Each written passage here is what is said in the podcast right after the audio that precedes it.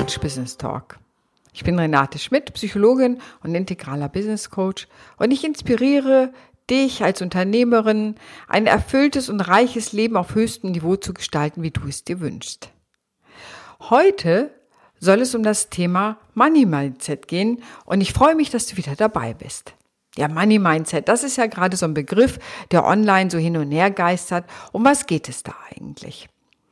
Mindset ist eigentlich nur eine Haltung. Also welche Haltung habe ich zum Geld? Habe ich überhaupt eine Haltung zum Geld? Habe ich eine Beziehung zum Geld, würde ich sagen? Oder eher nicht? Vermeide ich diese Beziehung? Und all diese Haltungen zum Geld haben natürlich Einfluss darauf, wie dein Umsatz ist und wie dein Geldfluss ist. Ja, wie viel Geld du zur Verfügung hast, denn man kann sich da selber fördern oder im schlechtesten Fall selber auch blockieren. Und da viele sich fragen, ja, was sind denn so Themen, wenn ich mich überhaupt mit diesem Thema Money Mindset beschäftige, was ist denn das überhaupt? Dann kann ich dir sagen, ich habe dir einfach mal eine Liste zusammengestellt, an der du überprüfen kannst, ist das eigentlich etwas, wo ich sage, da bin ich für mich im grünen Bereich. Darum soll es auch gehen. Bist du mit deinem eigenen Money Mindset im grünen Bereich, dann sage ich Gratulation, wie wunderbar. Dann wirst du das ganz sicher bei deinem Umsatz und bei deinen Kunden und bei allem sicher merken. Ich stelle dir einfach mal einige Dinge vor. Ich habe so eine Liste zusammengestellt, damit du eine Idee bekommen hast, wie umfangreich das nämlich sein mag mit dem Geldbewusstsein.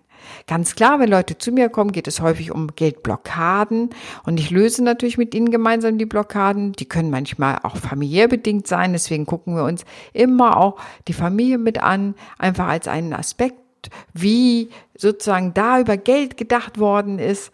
Aber wir gucken natürlich auch aktuell, was ist übrig geblieben an Glaubenssätzen, an Vorstellungen, an, ja, und wie sieht deine Beziehung zum Geld aus? Und ich nenne dir mal ein paar Aspekte als Inspiration, damit du so eine Idee kriegst, woran du merken kannst, ob du für dich in den richtigen Fahrwassern bist. Und du merkst, manchmal bringe ich so Beispiele von der See. Ich lebe in Hamburg, ich liebe das Meer, also das fließt sicherlich immer wieder damit ein, so dieses etwas Regionale an der Stelle. Also, zum Beispiel, hast du eine klare Vorstellung davon, wie viel Geld du eigentlich haben möchtest? Hast du wirklich eine klare Vorstellung davon? Viele sagen, ja, eine Million wäre gut. Ja, aber hast du ein Gefühl zu dieser Million? Kennst du das Gefühl, wie es sein würde, eine Million Geld, Euro, was auch immer, Dollar zu haben?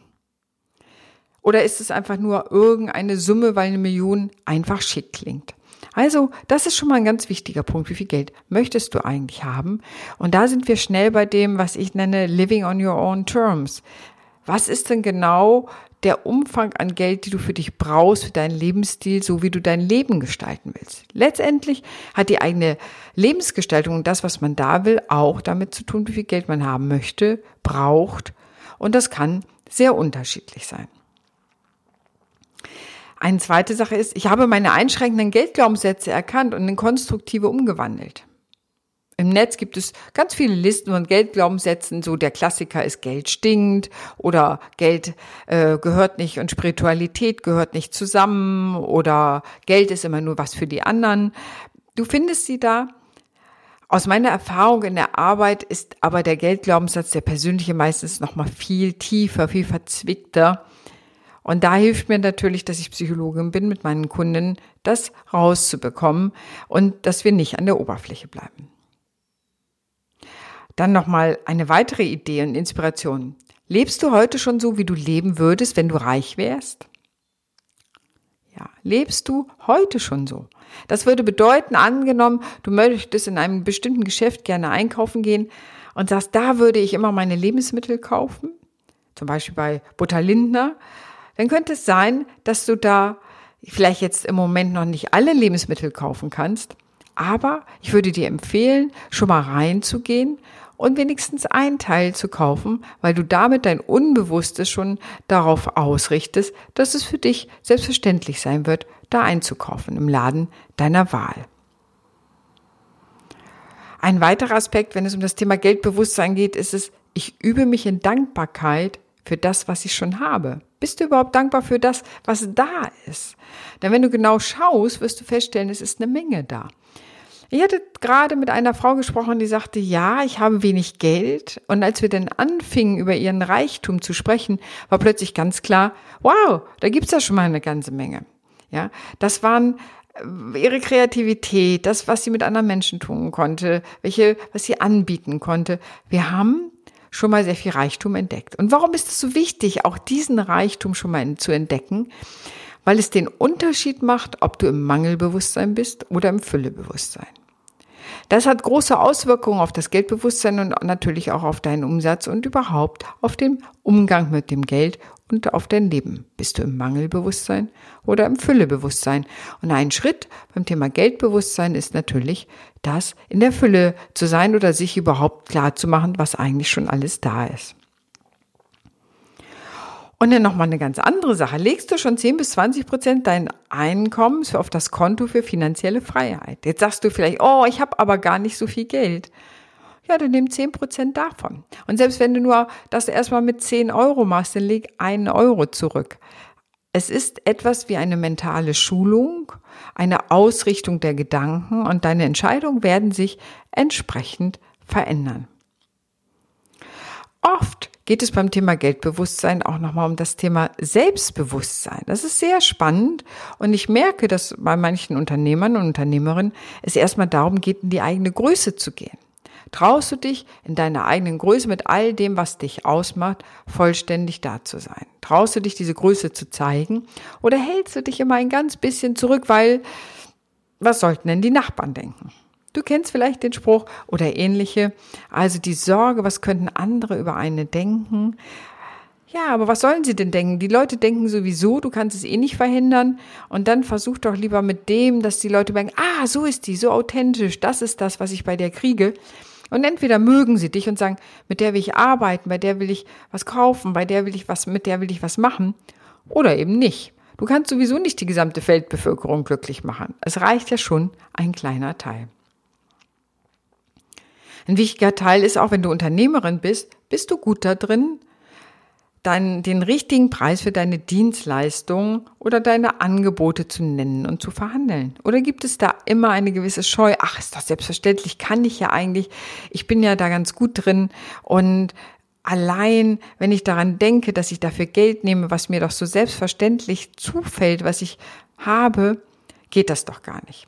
Also gibt es da eine Scheu. Und ich würde immer sagen, ja, das kann ja sein, dass es auch wichtig ist, eine Scheu oder eine Demut zu haben. Und gleichermaßen ist ja etwas, wo du eine Gabe hast, die ist ja nicht nur vom Himmel gefallen, die hast du sicherlich auch meist erarbeitet oder ausgeprägt im Laufe der Zeit. Und damit gibst du anderen Menschen etwas Besonderes. Und letztendlich ist es ein Austausch von Energie.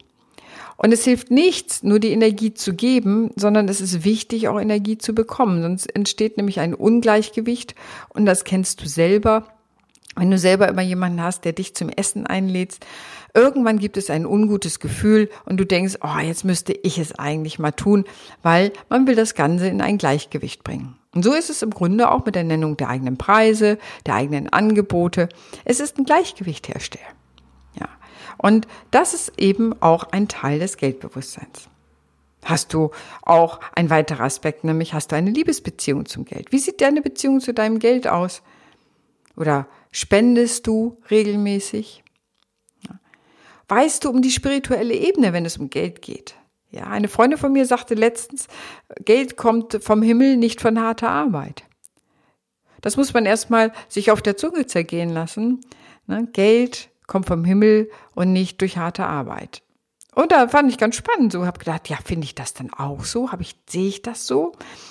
Und zumindest ist es ein interessanter Aspekt, dass es immer nicht nur in eigener Macht liegt, sondern dass es sicherlich Kräfte, die darüber hinaus sind, gibt, die einem zur Seite stehen oder da helfen können. Weiterer Aspekt ist, kontrollierst du dein Geld oder kontrollierst es dich? Gerade gestern habe ich mit Christiane gesprochen und Christiane erzählte so, sie ist so auch im Thema Geldbewusstsein unterwegs und wird wahrscheinlich eine der Sprecherinnen auf unserem Kongress sein, den ich mit Denise Sonderegger mache.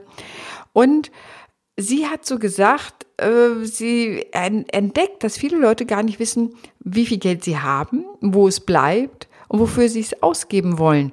Und das ist immer eine Entscheidung. Und das ist eine Beobachtung, die habe ich auch gemacht.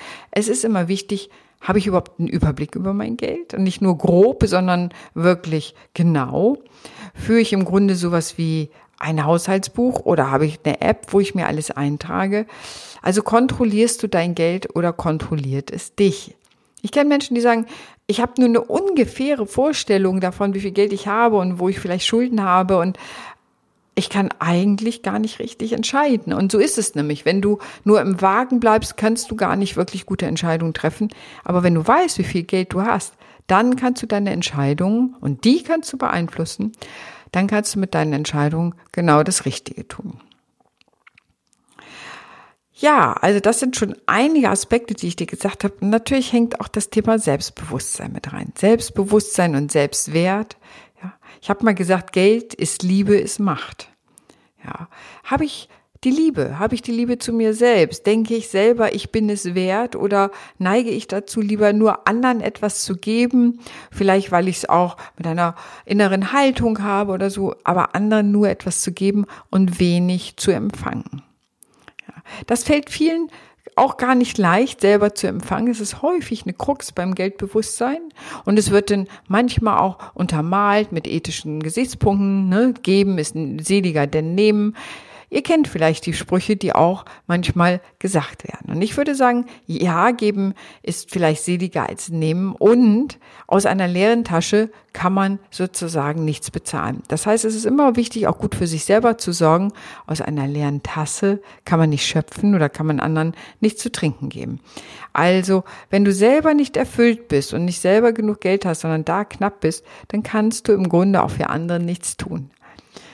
Das sehen viele ziemlich kritisch und ich finde, das ist aber wichtig, auch das eigene zu füllen, den eigenen Brunnen zu füllen, um überhaupt etwas geben zu können für andere. Sonst wird es nämlich irgendwann eine Verausgabung und diese führt aus meiner Erfahrung bei vielen zu einer hohen Frustration, weil sie es gesagt haben, ich habe so viel gegeben und jetzt, wo ich es wieder haben will, wo ich es mal einfahren will, da kommt dann nichts. Also, da rechtzeitig dran zu denken, auch nehmen zu können. Das bedeutet auch als Unternehmerin deine Rechnungen zu schreiben ja, ich kenne auch Unternehmerinnen, denen fällt das schwer. Oder Geld anzunehmen, Geld, Geschenke anzunehmen. All diese ganzen Sachen, die da mit zusammenhängen. Wichtig ist natürlich auch eine Strategie, wie du finanzielle Freiheit erreichen kannst. Hast du so eine? Hast du eine wirkliche Strategie für dich? Oder machst du Management bei Kontenstand? Ja, wie sieht das eigentlich bei dir aus? Guck dir das mal genau an. Und du merkst schon, wie vielfältig dieses Thema Money Mindset ist. Beschäftigst du dich überhaupt mit dem Thema Geld? Lernst du da etwas dazu? So, dass du mehr Wissen hast über Anlagemöglichkeiten, über den Umgang mit Geld, was Geld eigentlich bedeutet, ja, die Psychologie des Geldes. Es gibt da so spannende Sachen. Beschäftigst du dich damit oder ist es für dich weiter ein Tabuthema? Das ist nämlich etwas, was ich oft erlebe, dass Geld für viele ein Tabuthema ist. Dabei ist es einfach nur eine Energie hier festgelegt auf Münzen und Banknoten und wenn du so willst auf Plastikkarten, die du rüberreichen kannst. Ich finde, sich mit Geld zu beschäftigen hat was sehr Sinnliches. Und du kennst vielleicht Dagobert Duck, der da so im Gold badet, in seinem Geld badet. Geld kann auch eine hohe Sinnlichkeit haben. Und es ist spannend, sich damit auseinanderzusetzen, wie deine Beziehung zum Geld ist und vieles mehr. Wie du schon merkst, habe ich dir heute viele, viele Aspekte gegeben, wenn es um das Thema Geldbewusstsein geht, also was man berücksichtigen kann. Wenn es alles im Fluss ist, ist das wahrscheinlich alles super gut geklärt.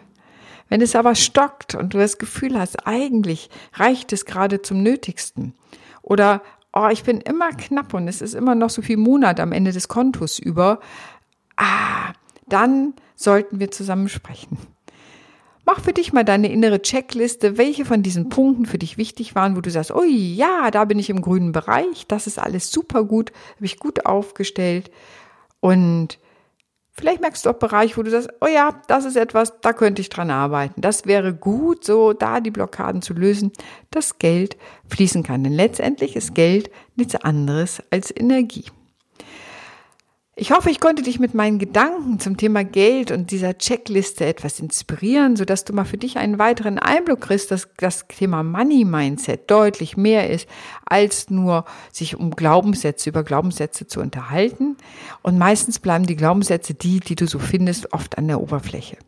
Also der weite Range des Money Mindsets von Selbstbewusstsein, von habe ich die Macht über mein Geld oder hat es die Macht über mich bis hin zu der spirituellen Ebene. Welche Haltung habe ich eigentlich auch? Und dahinter steckt das Thema Vertrauen.